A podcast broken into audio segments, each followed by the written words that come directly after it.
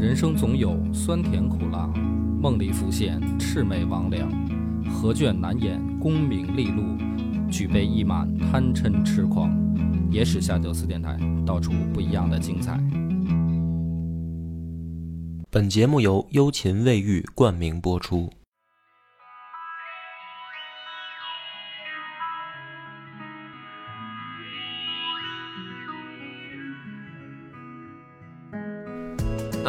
欢迎收听《野史下酒》，我是主播恶霸波。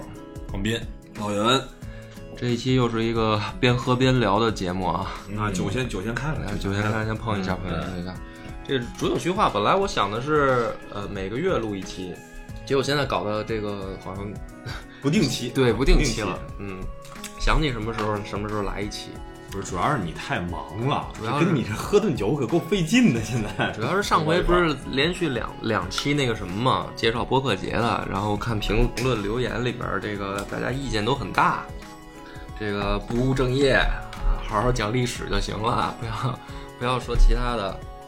所以呢，这个也是我我从那会儿我想了一个事儿啊，就是我看别的电台其实也有这个粉丝留言互动的环节，嗯，嗯，有别的主播专门去这个跟粉丝的留言念一下，啊，主要是感谢的嗯，这种的。但是我觉得我就就不想感谢了，别人夸我的我也觉得没什么意思。这个话题也没录过，就是别人怎么骂我的 啊。所以对，也不是也不叫另辟蹊径，我觉得这出来混嘛，就是挨打要立正，态度要也要也要端正一些。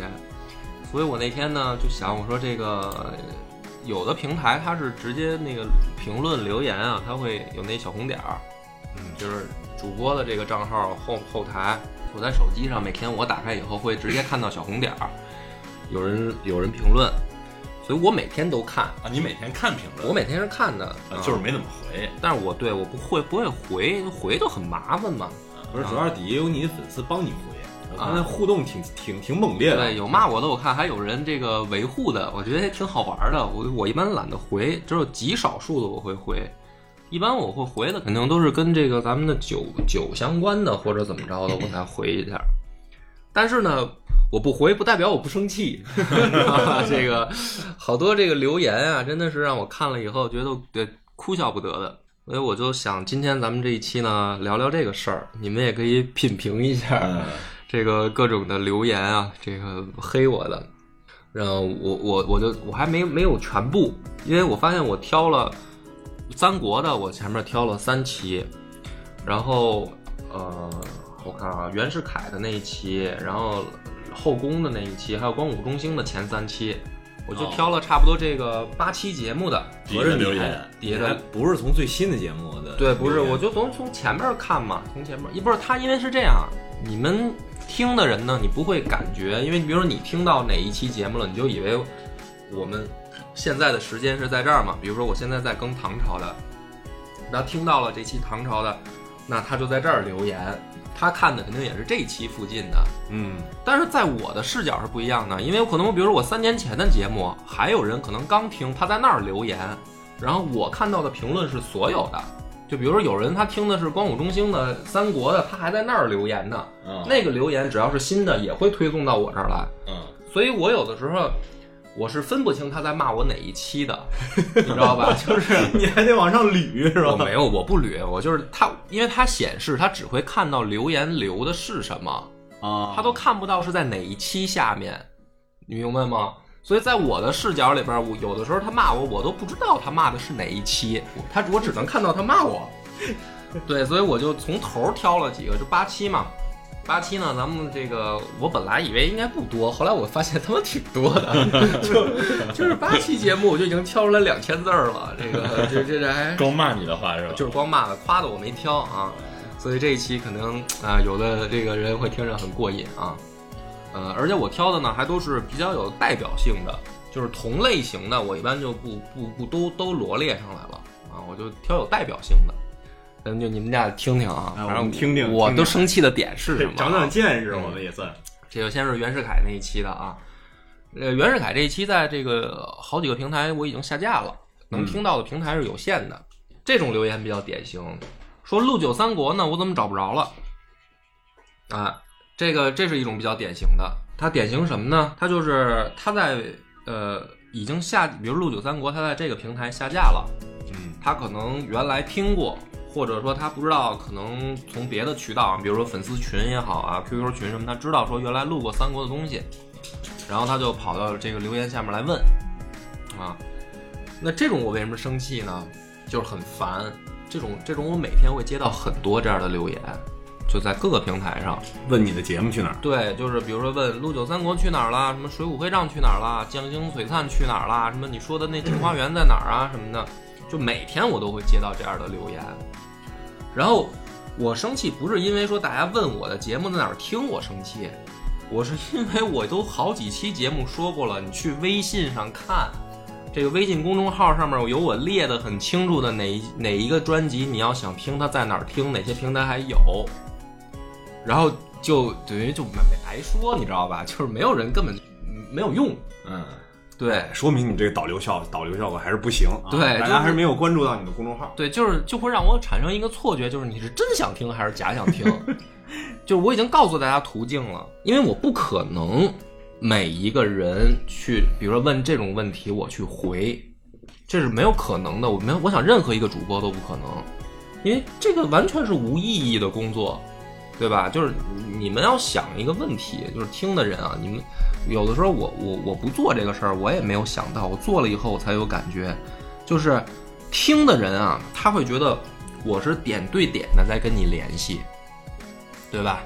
嗯，但是做的人是我接触到的是等于一个面的在给我发消息，虽然我没那么火，没那么多，但是这些消息如果我每天一一都去回啊，假如说我有这个时间，有这个耐心，有这个耐性，我一一去回，但是他真的很无聊，就是你能想象吗？这个工作有多无聊？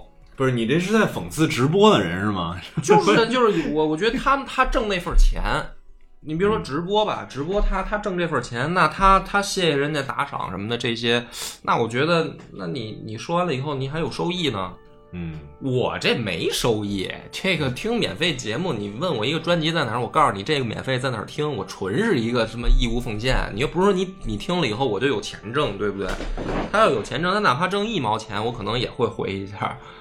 对吧？但是他没有什么收益。我那那你比如说，咱们就打一比方，每天假如说啊，就咱们往往多了说，每天有十条，因为我微信也有问的，嗯微信后台也有问的，每天就十条，每天我就回十个，就告诉人家很简单，这个节目你想去哪儿听，我告诉你去哪儿听，每天就十个。但如果每天都这么做，你想想，你烦不烦？就比如说，我再换一个比方，比如说你每天。有有有十个人给你发发微信的私信，问你说那个你你长得好漂亮哦，你电话号码多少？能不能加个加个好友？然后你本着一个开放的心态，每一个人来者都是客的心态，你每天回十个，你回十天，你烦不烦？对对对，就是就是很简单的道理，不是我懒的问题，就是这东西它没意义。你听了，其实我也没收益，对于我来说，所以这种我是比较烦的。就是我都已经强调好多次了，你说你去微信下面有一个菜单功能，菜单功能有一个重要消息，那个东西点开以后，每一张专辑下架的也好，或者换平台的，都会在那里能看到。而且最可气的就是好多人在微信微信平台上来问，就你都关注微信了，你还问我干嘛？你就直接去去看一眼呗，就完了。这种是比较头疼的。但是我不是说这个这这个不鼓励大家去听啊，我是觉得就是我从来没有正面回答过这种这种问题，就是很少回答。嗯我老，然后我这会给我造成一个心理压力，就是我觉得好像我老不回人家也不太好。就是你想老有人问，老有人问，然后你老老无视，老无视，时间长了，我觉得也不好，所以就在这儿等于说一下。也是体谅一下波儿是吧？啊，对，这就是这跟大家交流嘛，就是对你们你们换一个视角就知道主播在天天想什么了。对，然后呢，这个下面就更经，这个也是比较经典的啊，我这个袁世凯那一期说俩傻逼胡咧咧，怎么讲呢？啊，就是就是直接就是骂，啊，俩人在底下互相骂。不是就是评论，直接说俩傻逼胡咧咧。哦哦你念的是评我论，念的是评论，我念的都是评论。这种就是属于就是就是要骂你，嗯嗯，但是这种呢，我我是分阶段性啊。刚开始的时候，我还是很生气的，哎，就是可以讨论是吧？也你你也可以这个，你也可以你也可以不听，主要是。但是你听完了以后呢，还这个费劲巴拉的跑过来，非得表现一下说你很讨厌我们，这个我就不太理解了。就是电费不要钱吗？难道 就是有这个必要吗？这个非得非得表现一下你你的这个高高高尚的不是也不叫高尚啊，就是高级的这个品味。不是，我觉得这个这算不算网络暴力的一种？这肯定算呀。就在屏幕后边，他看不见他脸，他想说什么说什么，对我就不信这种人他敢大街上也这样，他不敢。对吧？毫无毫无道理的。我只是说典型，就是我这经常会有这样的人。你知道，做一个节目，你要老收到这类评论的时候，你有的时候真的会产生负面情绪。嗯嗯，就是你会觉得，我他妈做这事儿，哎，老有碰上这种傻逼，我我做给他们听，就相当于你炒一盘菜，你甭管厨艺好坏，喂了狗，就是那种感觉。就是你可以不听，你闻这味儿不好，你不吃可以。撂了筷子骂街，这种是在北京典型来说就是傻逼行为，是不是？对不对？就是你你要别吃啊，你你你你进来，你你你看着不行，你出去。对吧？你你见过那哪个哪个，尤其是在北京这块儿，你进来以后吃完了，擦干嘴抹镜子，说把厨子叫来，我要骂他。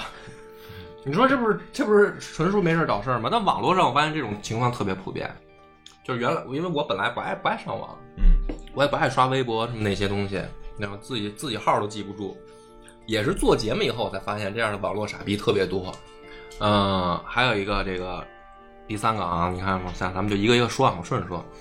说小哥几个关注你们有段时间了，讲的不错。同作为北京孩子，希望你们一直这样聊下去。另外，酒这东西你们再斟酌一下吧。是说不该卖是这意思吗？还是说不该提呀、你你们俩听着觉得像什么意思 好像不该提似的哈，啊？是不是觉得酒敏感还是怎么着？不是酒敏感，它就是酒这东西你们再斟酌一下吧。就是那意思，你想好了吗？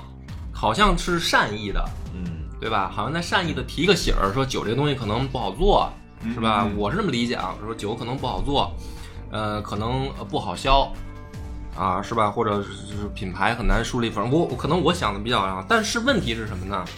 我他妈已经做了，我已经生产了，我已经开始卖了，然后我已经上线了。这个时候你跑过来说你再斟酌一下，我斟酌什么呀？货都出来了，我怎么斟酌？就是这个，我为什么生气啊？你换一个角度想，比如广斌，你今儿新买一双这个球鞋，嗯你自己特别美，而且花了大价钱，这时候跑过来人说，这鞋你应该考虑考虑，嗯，你说烦不烦？对吧？就是你你你他你听他好像是在善意，好像前面也表达了一下，说还是挺支支持你们，挺喜欢你们的。但是这属于就是，我只能说要么就是有点那种你已经决定做的事儿，然后后边有人给你，不是叫决定，是我已经做了。对，就是这是已经发生的事儿，然后后边有一个人没完没了的这么这么点你那种感觉。对，就好像他知道这里面的道儿深什么的，或者怎么样的，不是这也可以。但是你就是说，比如说酒应该怎么做，你应该注意的问题是什么？就这种故作高深的是让我很生气的。就是你在斟酌斟酌吧，我斟酌什么呀？我能 我能怎么斟酌在？对吧？就是这是也是很典型的一类，有好好多人都这样。我觉得生活当中这些人真的也这么聊天吗？我真的很怀疑。就是你，你不是如，你比如你们俩如果生活当中出现这样一个人，这么跟你聊天，你烦不烦啊？不是，我就不跟他聊了。对啊，对啊，对，所以我觉得这个这个，因为我现在这个工工作啊，也跟这个社交媒体有关系，我开始理解什么叫社交媒体。社交媒体就是做的人跟这个呃听的人也好，或者看的人也好，要产生互动嘛，嗯这也是一种互动嘛。所以我现在就在互动嘛，但是我互动我可以表达我很不爽的情绪嘛，就是你这样的互动其实是一种很烦人的互动。就跟我觉得就跟骚扰没什么区别了，快就是，但是网络就是问题就在这儿，网络就是没有什么把门儿的，说你靠自己约束，就大街上不会这样的。不是人家是不是善意？那意思是说，还以为咱们没开始卖呢，让咱们斟酌斟酌。你不是也不知道他到底听的是哪期吗？然后这个还有下面啊，不想听了，你们俩都复辟了，这个是一个典型的啊。然后他没说完，他说一口酒没下肚全喷了，后来强忍着溺亡的危险听了一会儿，复辟终于复辟了。好，下回说我再喝二两听。这个是袁世凯那一期，因为我有的时候念白字儿嘛，就袁世凯复辟，我老我老说成复辟，因为本身我看东西看书也好什么的，我都是看字儿嘛，我又不是听东西，所以我也不查字典。有的时候啊，就是多多音字或者什么，或者我自己念白了，我也没有感觉，尤其是做节目的时候。这个呢，这种很典型，就是我承认我念错了，嗯，你指正，这个我是接受的。但是你看他这个话，就是说的很酸，是吧？这个 喝了一口酒，忍着溺亡的危险，又听了一会儿，你何必呢？对不对？你要不就不用忍，你不用忍就行，你要不就去死就算了，对不对？你这这何必难为自己呢？而且我觉得啊，我不相信生活中没有人念白字儿，就再有文化的人，言多必失，肯定会念白字儿。不是。另外再说，咱这也不是什么官方媒体，是吧？对啊念错了字儿，对啊这很正常。对啊，嗯，就是这这这是你要是在电视台上，你这是新闻主持人什么的，这个这我念个错字，你你指正我也活该，我认，对吧？你拿这份钱，你在官方媒体或者说这个你挣这个这个这个这个呃怎么说呢？叫专业的钱。我们就是一免费节目啊，念个白字儿，然后就就被你这么这种特别点球特别多，基本上就每每每天都能收到，就是他会他会去纠正你这一期节目里面有哪一个字念错音了，你不得不承认人家很细心，他很细心，而且他说的对，我承认他说的是对的 啊，特别特别特别关注你。对，挺关注的，这我也挺感谢的。但是我还是那个问题，就是如果你生活中跟朋友你也这样吗？比如老袁，你说一句话，我说你刚才你丫那 那个字儿念错了啊，真可笑啊！我这饭都快喷了啊！就是你会有这样的朋友吗？你觉得他是真拿你当朋友吗？那要这 要真碰上这样的人，就所以我就觉得很可很这现实生活中啊，就孤独终老了。我跟你说，这对啊，我觉得这样现实生活中你也这么纠正别人吗？或者说，我这真的是我很典型儿，但是我也理解，因为他们可能觉得这个你做的是历史节目嘛，嗯，然后历史节目本身会可能给人一种逼格稍微高一些的感觉，有文化嘛，稍微觉得文化类节目是吧就？觉得你应该是一文化人是吧？我我我不知道这，比如说是不是院长他们或者什么大王姐姐他们是不是也会碰到这种问题？我觉得可能不会，很少。对啊，就是你这电影里边哪个名儿念错了，也得给你纠正一下。我觉得那可能很少，但是可能我这个分类里面会有人专门来找找这样的问题来来告诉我，哎，特意要告诉我啊。下面这个也很经典，这个还稍微有点意思啊，说瞎掰。载沣整袁世凯是为了报他哥哥光绪皇帝的一箭之仇，就是这个是从内容开始出发了，嗯就是觉得你的内容讲的有问题，嗯，啊起码认真听了。嗯呃，起码可能认真听了。这种呢，我我不做这个，就是呃，我不在这儿引战，就是你你可以有你的理解啊，但是呢，有的时候啊，我会觉得有陷入了一种就是，呃，你要是你要是想讨论，也不应该是这个语气。你说我我觉得这个袁世凯，我讲的那一期的这个历史上，他的原型应该是不叫原型，他真实的想法应该是什么样？我的推测是有问题的，就有事儿说事儿，有事儿说事儿嘛，对吧？对，但是很多都是这样，上来就是瞎掰，什么扯淡，就是这种的，然后他再说事儿，不是，主要你看着前俩字儿，你就你就已经起火了，就是记着借机骂你一下啊已。经起火了。对，然后而且呢，这个其实也很典型啊，就是大家可能了解这段历史的人啊，就是说他有定论吗？就是他有他有定论吗？你说这就一定是对的吗？而且我做这个节目之前，我是会去稍微收集资料、梳理梳理稿子的。别的，比如说三国的那些，那我还真不能这么硬气，就是我我还真是说我自己嬉笑怒骂的，带着演演讲演绎的东西在调侃着，有的时候故意可能黑一下，比如黑一下刘备也好，黑一下曹操也好，黑一下司马懿，那个我还没敢这么硬气的反驳。就袁世凯这个，这是我专门去听了一个老教授的闭门讲座做的那期稿子，嗯，这是下了功夫的。下了功夫的，而且是著名大学，我都不点不能说名字了啊。但是，就我而且那期我讲的东西都是在史学界公开的资料跟定就是看法了，有很多人去形成这个就是说论文也好，或者说叫发表的文章了。我不知道你看了多少，就是这留言的这个，但是很多人，尤其是这个当时袁世凯这些在其他平台还没下架的时候，有好多人都是那样，一看就是他妈初中、高中课本上的东西，就来就是就以为自己知道的很多了。就是这句话叫什么呢？你无法跟一个知识量够小的人争论，你知道吗？就是不是说知识量够多你无法跟他争论，有一种情况是，如果一个人知识量够小，足够小，你也无法战胜他。嗯就是很多留言都会给我这种感觉。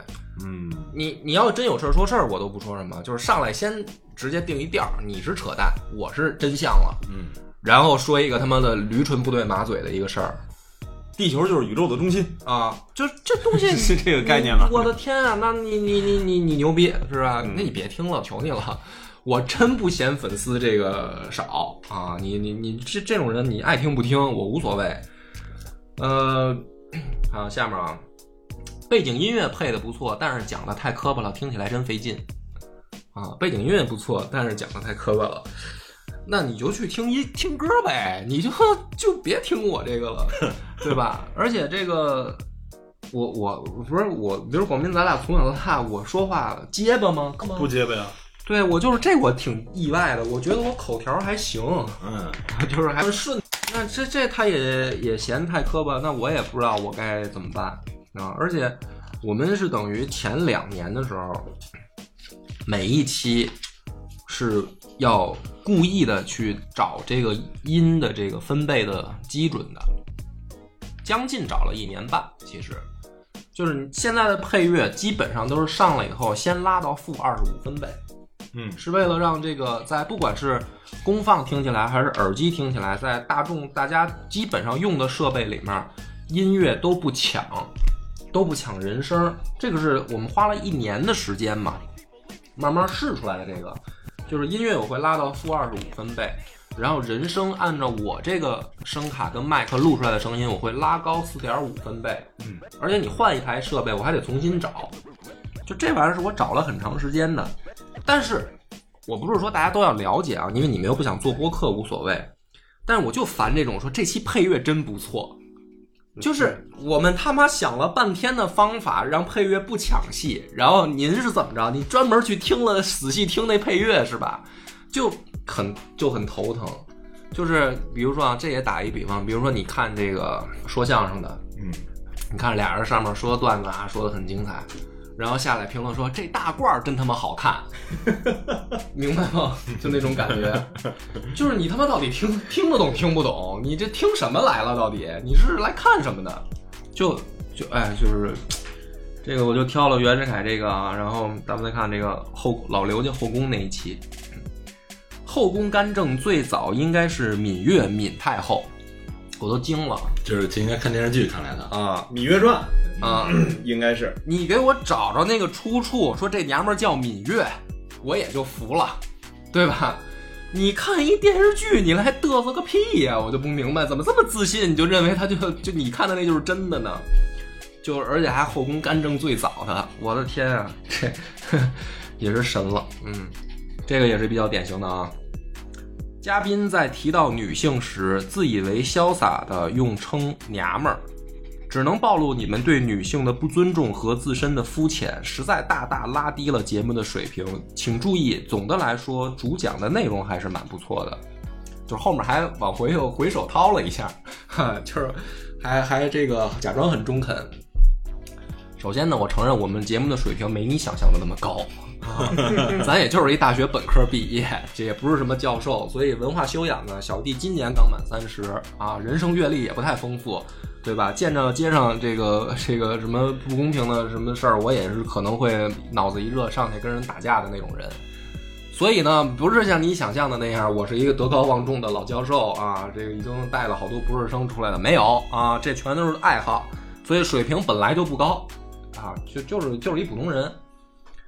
还有说这个称娘们儿这个事儿，我也不知道留言的是男的女的，这应该是个女孩儿，可能是吧。听起来是个女孩儿。但是我就觉得是你，你这要么是不是北方人呗？就是我们这边说话，男的也叫爷们儿啊，嗯，对吧？女的叫娘们儿啊，这有有什么问题吗？我看，比如有的一些明星，比如金星老师也说我们这个东北大老娘们儿，她也自自称啊，口语化吧，这都就是一口语很口语的事儿有。可能是个南北方差异，嗯，也是吗这应该是个口语化的称呼，其实没有褒贬之意吧？我觉得，对不对？嗯，那照这么说的话，爷们儿就是贬义词，也对啊不能这么说吧？就是我们带着儿化音的这种，就都是贬义的吗？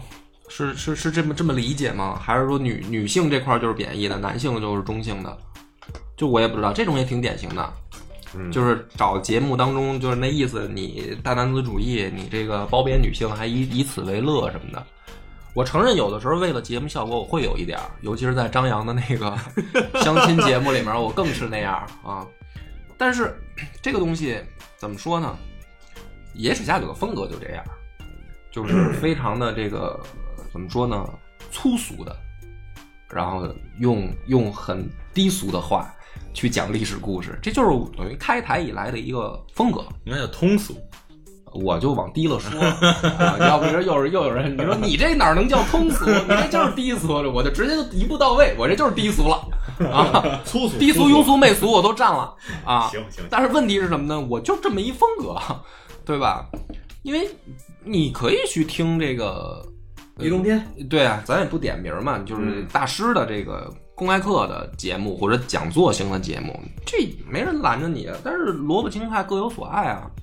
而且我发现，其实我看，你看我现在讲的时候，已经尽量的在把这个怎么说呢，风格往正了调了。那这个往往也出现一个问题，好多人还会留一种言说，不如以前欢乐了。啊，好多众口难调。，对，真的是。好多人也说，哎，以前那个扯淡的风格多好啊，现在变得太严肃了，不喜欢了，也有这样的留言。所以你就知道，就是说我还不是很出名儿，我就想象，就是说我都知道为什么张国荣自杀了，是吧？真的是众口难调，就是你你你你又不是定制节目，你你你怎么这么多事儿呢？还有这个啊，这期也有，就每期都有啊。刘呃刘嫖，应该什么念成什么刘飘吧？啊，第一声，而且他女儿不是陈阿娇吗？怎么变成刘阿娇了？一点都不严谨。这种也比较典型，就是我录的时候嘴瓢了。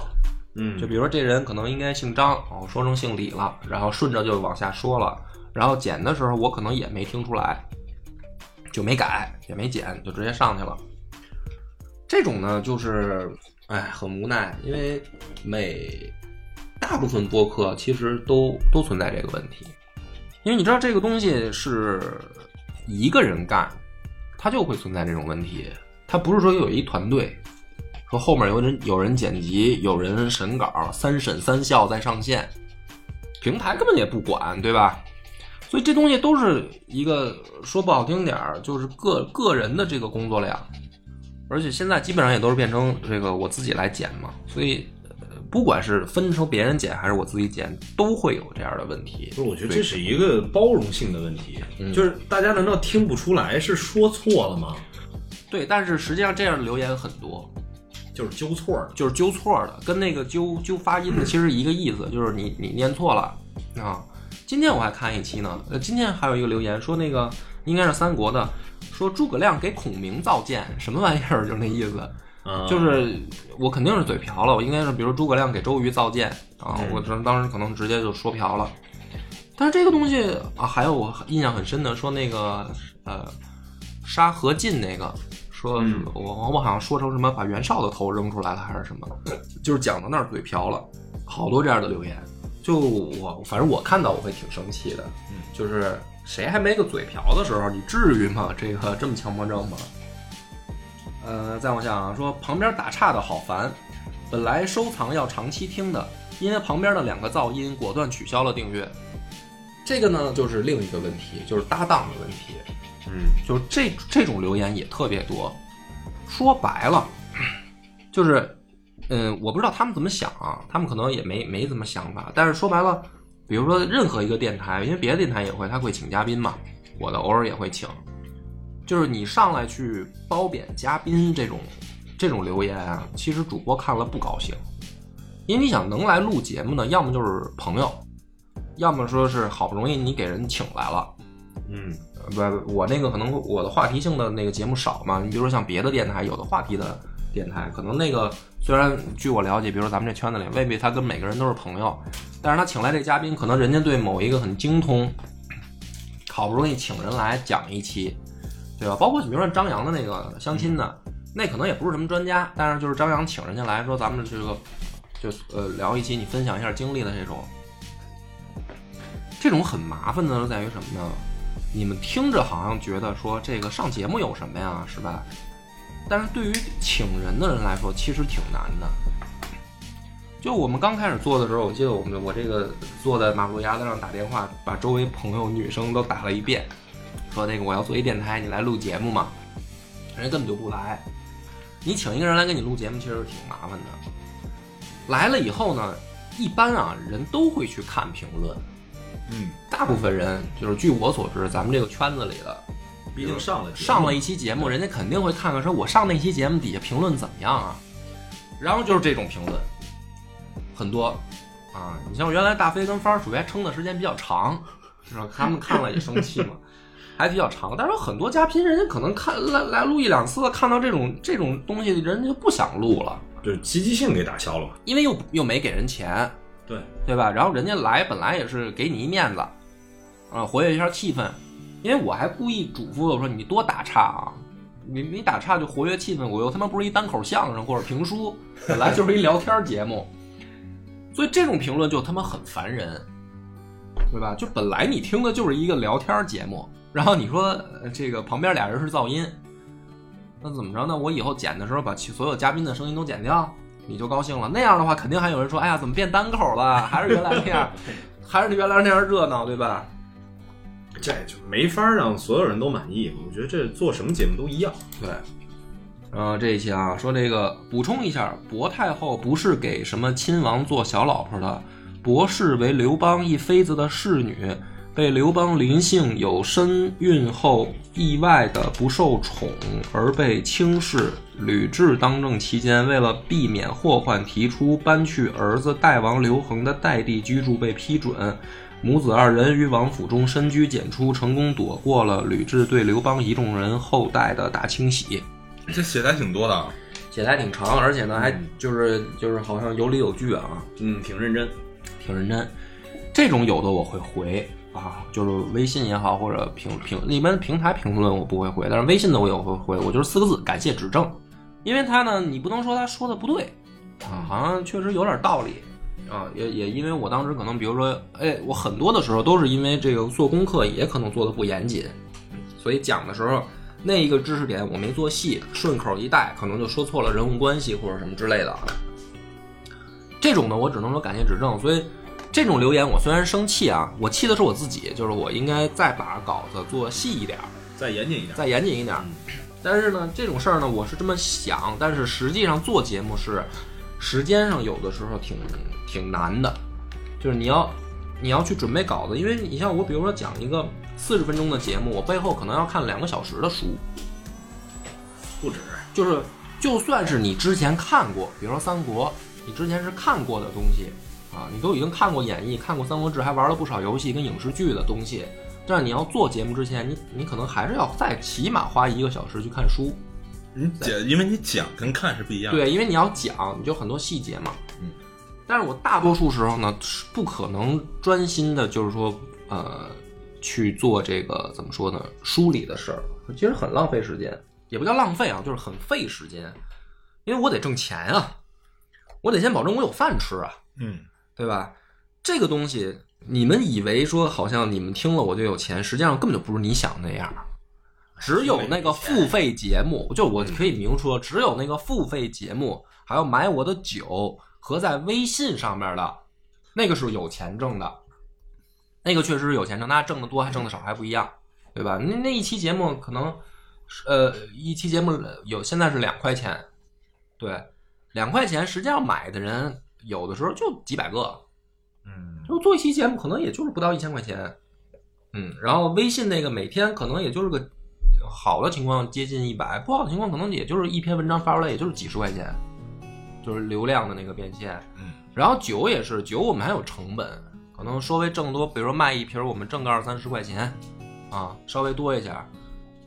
这个做这个节目的收益，就是目前为止啊，因为全网应该算下来粗算啊，就是接近三十万，二十多万粉丝，接近三十万。就这个流量，在播客这个赛道上来说，根本就不挣钱。所以，如果我天天去很详细的做稿子，去准备这些，导致没有人再能挑出错来，我也满意，不会生这种气的时候，我没有时间去挣钱。你也就饿死了。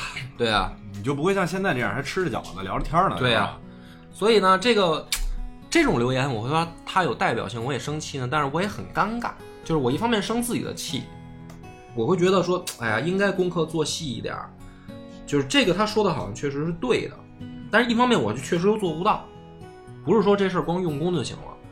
因为你不像有的那个做节目，他是有团队的。比如你看那些大咖，那他妈前面有人给他写稿，给他供稿，给他顺稿子，录的时候可能还拍一条不过的时候还剪一剪，后面还有专门的剪辑就帮他去弄。错了以后有人替替换他，就是大咖才能这样，他有团队协作。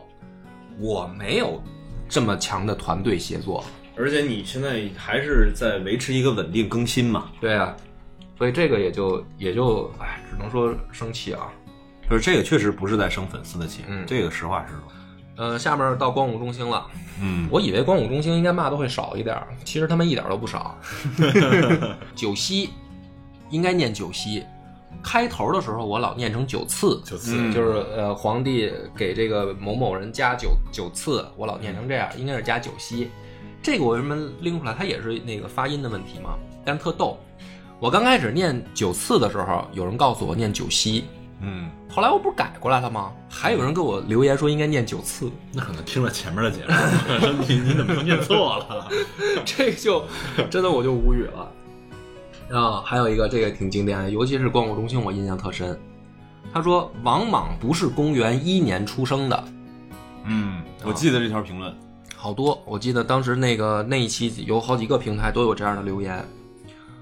我没想表达他是公元一年出生的，我当时想说那意思就是公元一年的时候，西方有一个大圣人，东方也出一大圣人。对我好像说的是诞生吧，还是怎么着的？就是我那意思就是说，同时出现了俩圣人，在公元一没说那个时候出生，没说他是从那个时候开始落地啊。对，但是呢，可能因因为用词不准确，被逮着了，逮着了以后就这就有好几个这样的留言，这就很烦啊！我都不是那意，因为有的人能听出来，这个留言底下还有人帮我辩，帮我维护，记得记得我记得啊这事儿。就是说主播不是那意思，就说明什么呢？说明人家是有人能听出来的。我觉得留言这个他也不是听不出来，他就故意的嘛，对吧？因为这太我我他妈肯定是要做稿子的时候，我去看了王莽什么时候出生，他那个重大事件的那个时间点的嘛。就是再怎么是不会错到这种。对我当然知道他不是公元一年出生的了，他用你提醒我。但是也好，反正留在底下呢，就给后来真不知道的人呢看评论的时候，起码就是啊，容易引起误会的，有人能纠正一下。还有下面这条啊，喜欢这种兄弟聊天的自然感觉，不要太多剧本儿。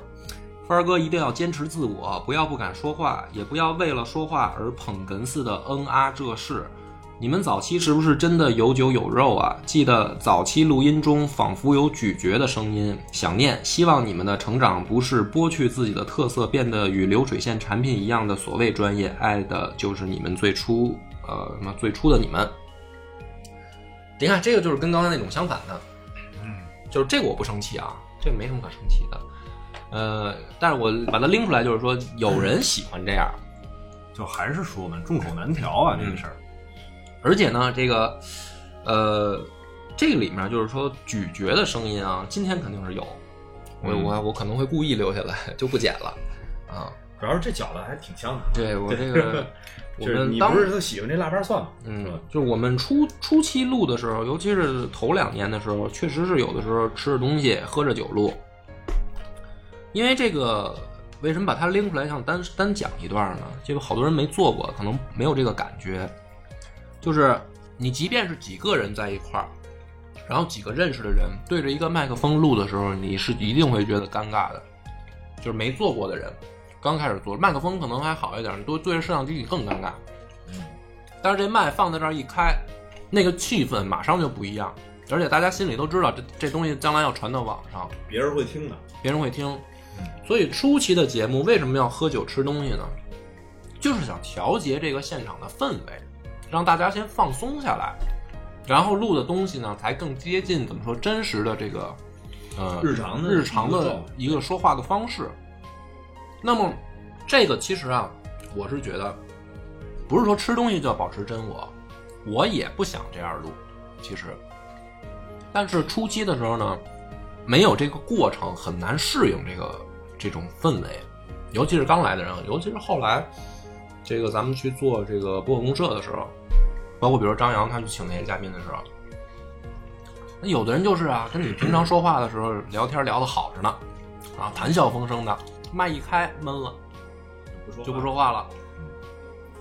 那这个东西呢，让我导致我很我很我很怎么说呢，也很烦躁的，就是说啊，我得做这个带动这气氛。我得带动这个气氛，而且是什么呢？因为野史下酒做的这个历史题材啊，呃，一个是本身有的我不想讲二遍，比如说三国讲完一遍，我没有兴趣再录第二遍，这跟我自己性格也有关系。所以好多呢，头两年录的那个东西就不会再录了。但是我对这个质量其实还是不满意，所以有的我会下架，有的我会删掉。但是这个呢，我也不想再录了，而且真的在录，比如《水浒黑账》嘛，重置了以后变成付费的，效果也并不好，啊，这个听的人也不多，这是我心里面一个挺遗憾的事儿。尤其是刘秀的这个当时的剪辑的这个手法呀也好，配乐的声音控制啊，聊天的状态啊，然后包括后面着急结束啊，这些都是我挺遗憾的一个事儿。就是那个好的素材，但是因为当时我们的，呃，怎么说呢，水平还还还不够成，不是不是说现在就成熟了啊，就是那会儿更青涩的时候，等于把好的稿子，我觉得糟蹋了。就是那时候经验不够丰富，嗯我觉得这是很正常的。对，呃啊，这还有，我就多多留多挑了几个，说王莽公元一年出生的，这错错误也太业余了吧？这哪里是野史，这是瞎掰掰的。嗯，然后下面说太昏了，不叫野史，叫艳史，嘉宾素质堪忧啊。啊，照书念的。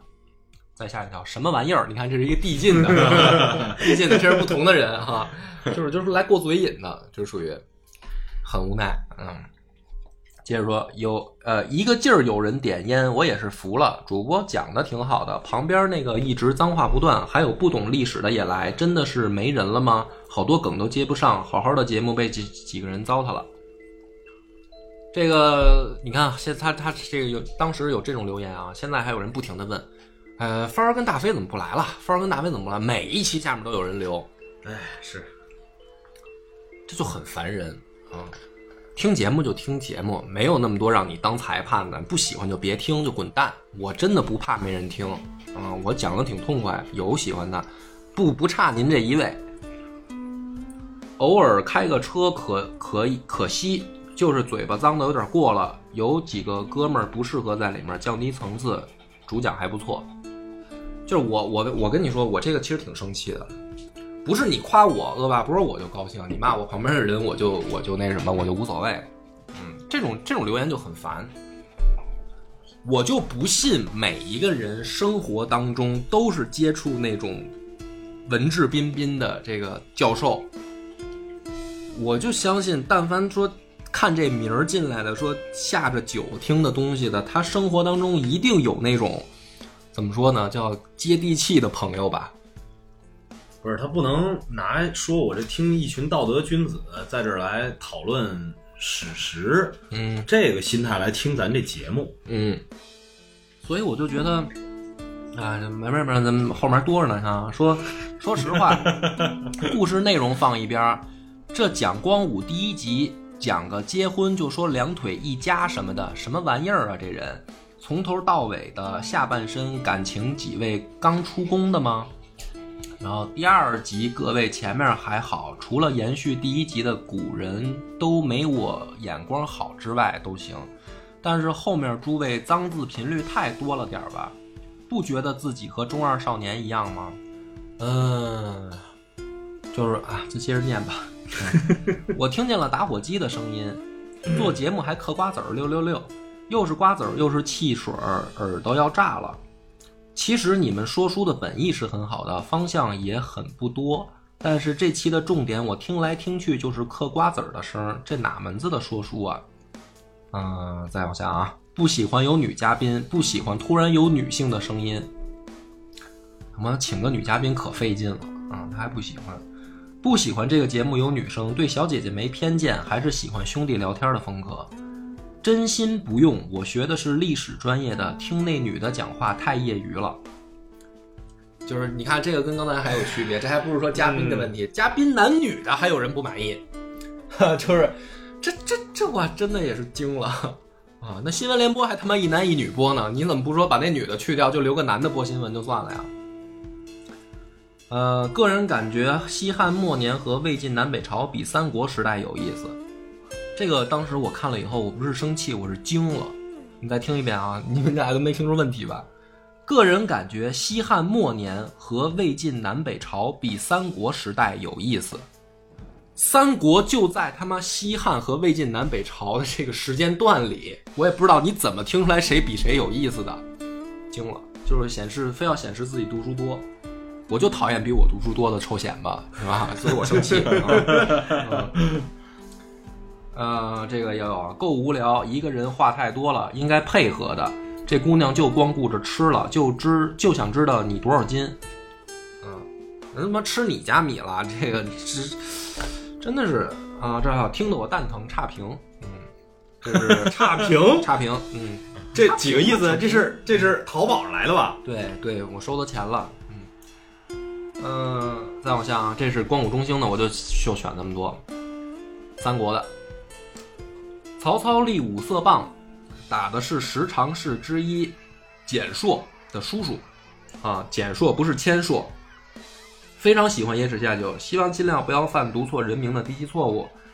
呃，简硕不是十常侍之一，他也是太监，不过后来居上，后所以后来灵帝死了之后，张让不待见他，何进也不待见他，所以最早死的也是他。这属于科普项啊，一般这个我可能当时没回，但是我一般看到了也会说会说一个感谢指正。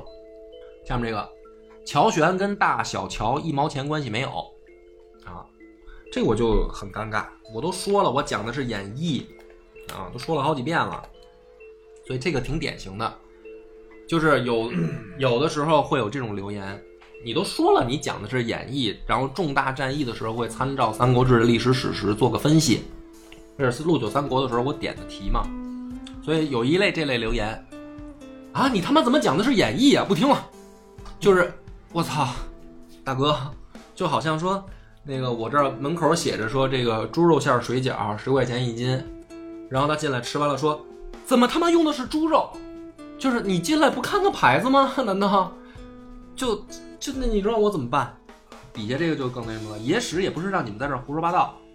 曹操爹曹嵩是曹腾从小过继的养子，跟认干爹完全两码事儿。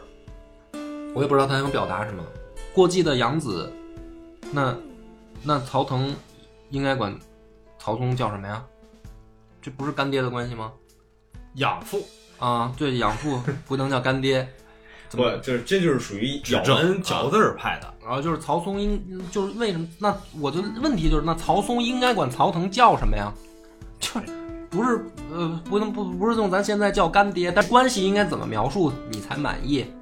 呃，底下骂大街呢，满嘴跑火车，就是就经常会夹杂着这个啊，我就嗯提提一两个出来。这这还有一个，关羽都两米七一，呃，两两米一七，吕布呢？你这讲的有点夸张。首先我说了，我讲的是《三国演义》。其次，你去查查，现在网上能查到的汉代的那个尺度，套演义上，你算算是不是两米七一，不两米一七？就我没说它真实是这样，我就是告诉你说，演义上说了，他长这么高个儿，如果换算成现在，这应该是一什么概念？对我我我告诉你，它是一丈，一丈是多长？你查了吗？为什么古人叫丈夫啊？对吧？这是这个长度的度量，每个朝代都有变化。古代的那个丈夫身高，比如说一米六的男子成年了，那就是一丈的长度，跟现在不一样。那我给你打一比方，我说这个书里面写关羽这身高换算成现在应该是两米一七，你听一乐，你大概明白这个是是什么意思就完了，较什么真儿啊？对吧？不是他，他可以去海贼王的那个评论区去评论一下嗯海贼王世界里的身高啊。嗯，对啊，你怎么不不去吴承恩墓前面插个牌子说就他妈没有孙猴 啊？那才过瘾呢。呃，不喜欢讲历史用演绎，能用正史就用正史，野史可以穿插一点，但绝对不要用演绎。那合着你就不看三国、水浒了，这个都没法看了呗？那西游的更别，西游是算神话，不算历史。那俩四大名著里面有两本您就别看了，对吧？别演绎，而且他还不是用的那个义气的义，他用的是那个绞丝旁的义。历史上打督邮的就是刘备。嗯，开节目好吧，开节目，开一期节目你来讲，都有点扯淡不严谨，这就属于连错都懒得挑了。这到世外高人来了，都有点错，都不严谨，这领导训话一般这样。大家的工作做的都不错啊，但是呃，希望大家再积极努力一些，是吧？今天的会就到这儿了，就是我操，真牛逼，真牛逼，真牛逼。然后这个这么黑鼠恶心啊，就是觉得我黑刘备了呗。第一期的时候，就是刘备是他爹呗，可能他有皇位。建议主播听听大禹茶馆的讲述风格，不失风趣幽默，不要请别人来聊天似的，希望能改进。他妈，我还得听听别的主播的讲述风格，跟人学。咱也不是吹牛逼，我有的时候我我去看那个底下留言评论啊，他们去说什么那个别的电台的，说是不是在，呃，是不是我们开的？有的人还说是不是模仿我们？我去听了。就是基本上连那个标题风格，恨不得电台名字到那图标，到他讲述的那个语言方式，都他妈在学学野史下酒。还有人不满意，说你应该再去学学别人，就是你去听听新闻联播吧，好吧，那他妈最标准，嗯，发音也标准。粗口确实让人无奈，毕竟是关于历史故事的公众节目，应该适度自我约束。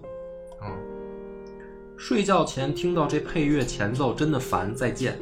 背景音乐太差了，吵得很拜拜啊！这是这是喜马拉雅上这种节目也能上，太逗了！喜马拉雅上比我差的都能上，你还真你还真问着了，你去翻翻喜马拉雅上。然后名字老叫混，一会儿袁绍，一会儿何进啊，都是演绎，不是正史。演绎电视都看几遍了，只有正史没有看过，多讲点正史吧。去买本《三国志》吧，好吧？啊。电视上可能是难找点书店里有。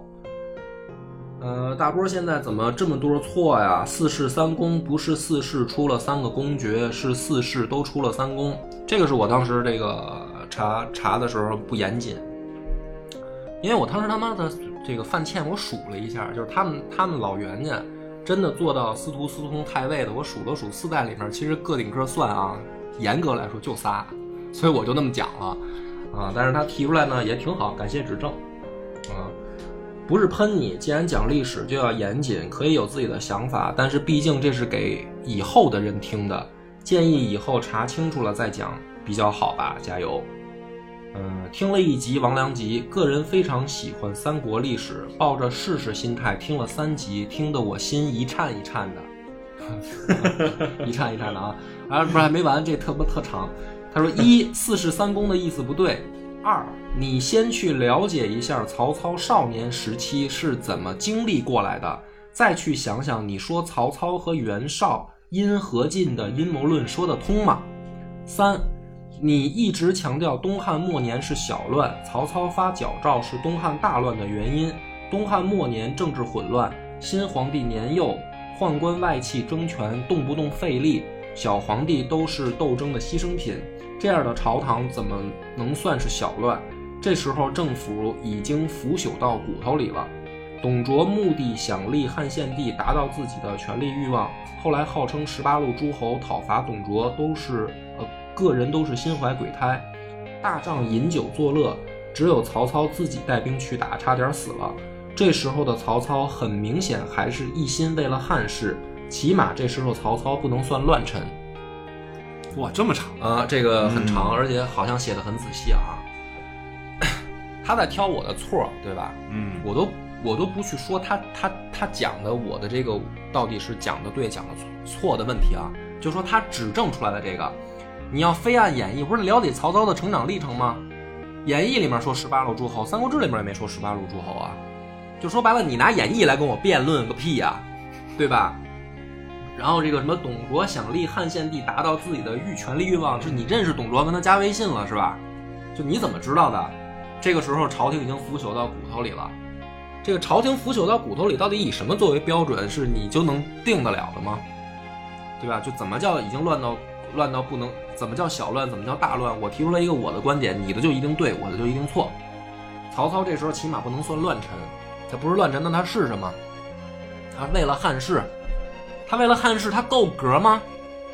对吧？就是你要非得跟我来聊这个历史的这个问题的话，我倒挺希望这种人当面来跟我讨论的。对，直接面对面的沟通，直接面对面。对，你要觉得你确实你说的对，我也承认我错，啊，要不然您也开一档节目，你你的声音有人喜欢，你讲的这些有人听，对我也没说我就一定对，但是我就特别烦这种好为人师的，而且你知道有的我为什么这种我很生气啊？我生气的是有好多东西是他妈我四年前五年前录的了。然后他可能三年后、四年后听到了，他还来找我掰扯。这就这就好比那会儿那会儿听过一事儿，说有一霍诺贝尔奖啊，四十岁时候做的成果，六十岁时候肯定的了。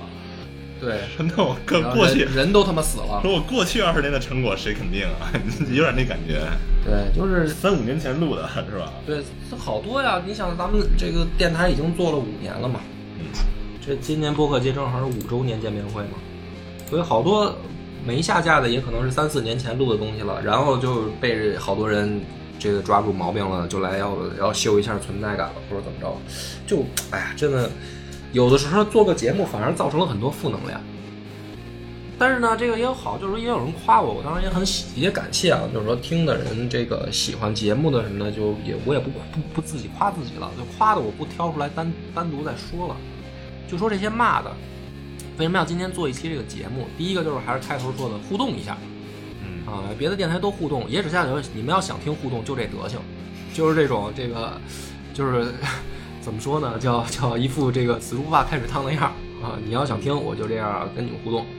第二个，你就发现，你做一个事儿吧，有的时候真的是你要面对很多莫名其妙的负面能量，就是你比如说咱上班吧，可能你会碰到傻逼领导。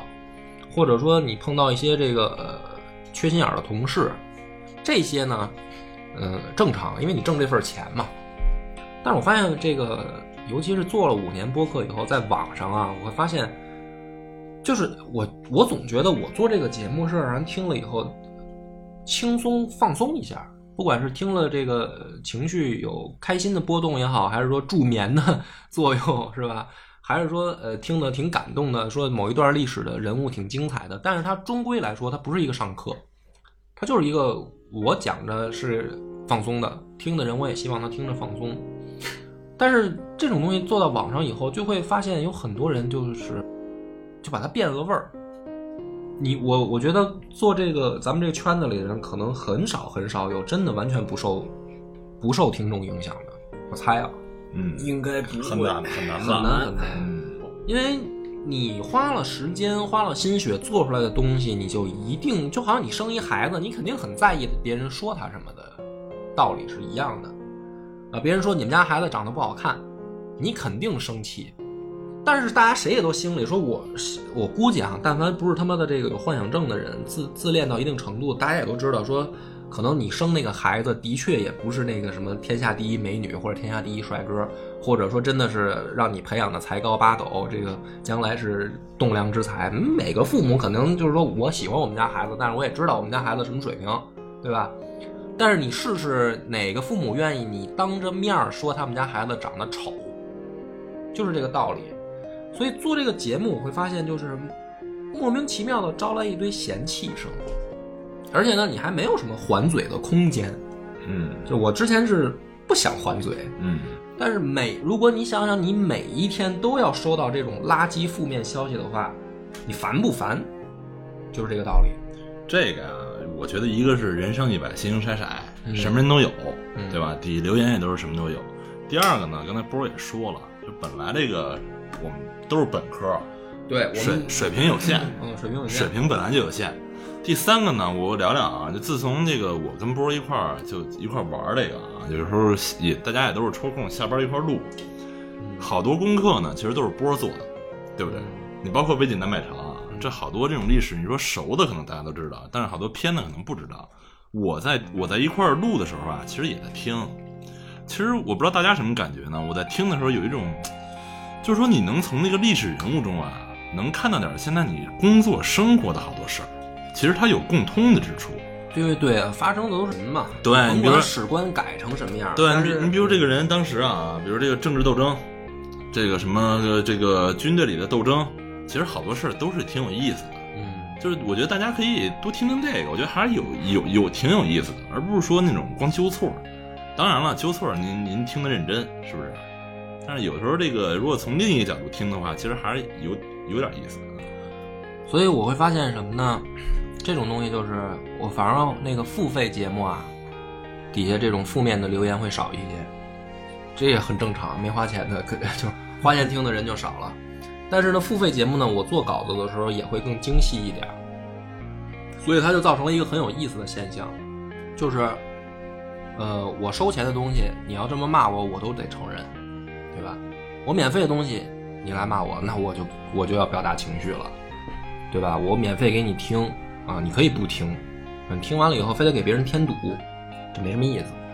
因为他不是团队，他就是我个人啊。有一天我被骂烦了，我他妈就不做了，我做这真不挣钱。咱们播客圈这现在的大家的这个生存状况都很堪忧啊，所以我得想别的办法挣钱，而且绝对比做播客挣钱。那么，就是我希望的是听完这一期，大家我我觉得不是说叫什么一个说自自我自我的什么注重修养什么谈不到那么高，但是我就觉得在网上是不是也不用真的就这么放飞自我吧？就是你你的留言我肯定能看到，啊、我现在做这期节目就是告诉你我能看到，你骂我都我都生该生的气我都生了啊，你没白骂，啊、对，你的目的达到了。啊，但是我有的时候真的会想，就是说，咱们这个往往大了说啊，就是说，像我们这种草根主播，这种独立的小工作室也好，或者说小电台，我相信这个，因为我去教张扬的时候也说，我说什么时候有人骂你，什么时候你可能就说明你的这个东西能立得住了。因为做这行呢，也他现在都叫不了一个行业，就第一年立不立得住是一个很关键的时期。很多时候做第一年可能都没人没人理你，然后可能第一年之后开始有人夸你，然后慢慢有人骂你，这个时候呢你才立得住，就说明你这东西真的是有自然来的人听了。不然你看有那小台做了他妈仨月四个月的几十个几百个流量那种，他坚持不下去的，他做着做着他就没动力了。所以骂当然我承认不是一件坏事儿，但是我就在想，就是说这个网上你虽然现在不实名制，但是你你骂我是不是有时候暴露你自己啊？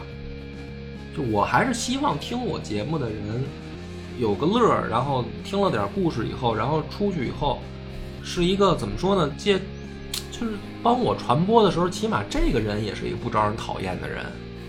比如你生活当中，如果一个你很讨厌的人，他说我特别喜欢一个人，你会直观觉得你喜欢那人也是个垃圾，对吧？这肯定是这样。你看，为什么好多人说脑残粉？脑残粉是他妈把他的那个偶像给害死了呀？可能人家偶像挺好的，挺帅的小伙子，或者怎么样，可能怎么着的，就是一帮脑残粉在那儿把人家这个偶像的这个人设，就是当让不不知道真相的群众说这帮傻逼孩子喜欢的能是什么好东西？就 我挺担心这个的，其实哎，就是你你你你喜欢野史下酒，我挺高兴的，但是你就就你这留言素质，我也挺担心的啊。因为我看到有的台，咱不点名啊，有的台的粉丝出去以后，哎，反正是给那台够抹黑的，导致圈里边人都觉得这个台他妈千万别跟我在一块儿录节目，真有这种情况，好吧，不多说了，今儿也录一个小时了啊，感谢大家收听，到此结束。我们的微信公众号叫“柳南故事”，柳树的柳，南方的南。如果还没听够的朋友，欢迎您来订阅关注。